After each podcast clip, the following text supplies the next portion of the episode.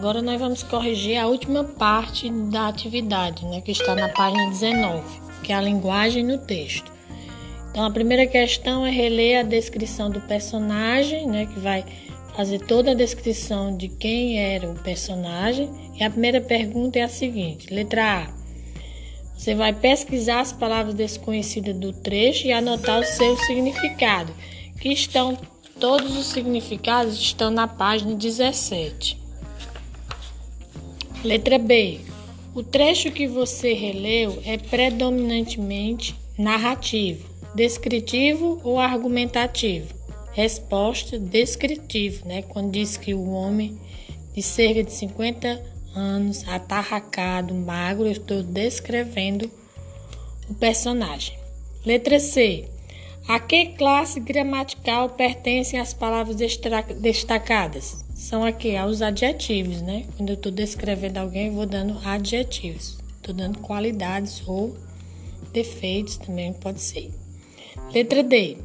Pelas vestes que usa, por sua aparência, o vagabundo passa por uma imagem negativa para as pessoas que o veem. O conto afirma ou contradiz essa imagem que as pessoas fazem dele. Resposta: O conto ele contradiz essa imagem, né?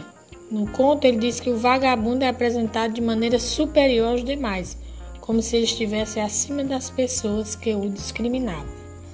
Letra E, você vai transcrever expressões ou frases do trecho que constroem uma imagem de dignidade e superioridade do vagabundo. Tem várias, né? Eu vou citar só algumas. Você vai colocar entre aspas: o chapéu semelhava uma auréola alvacenta. Outra, outro trechozinho. Os olhos azuis claros irradiavam como que um sorriso de luminosa ironia.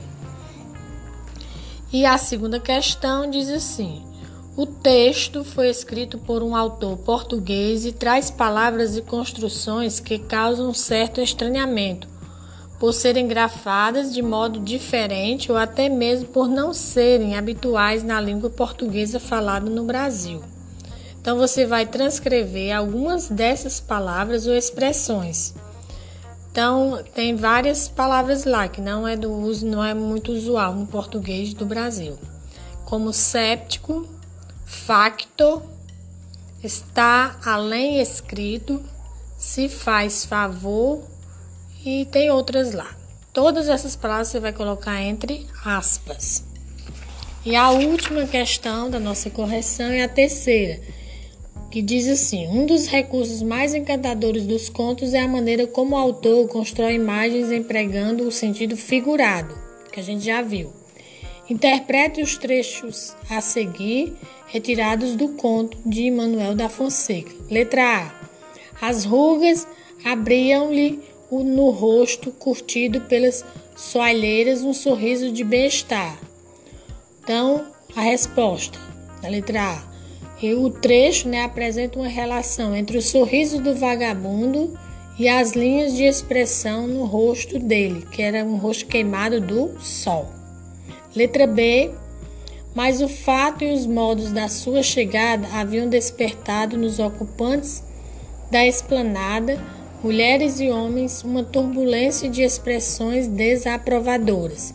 Resposta: A maneira como o vagabundo se comportava provocou mal-estar nos clientes do da esplanada. Letra C. O azul claro dos olhos embalseou-se-lhes. Resposta: O azul claro dos olhos perdeu o brilho, ou então os olhos ficaram obscurecidos. Pronto, final da nossa correção.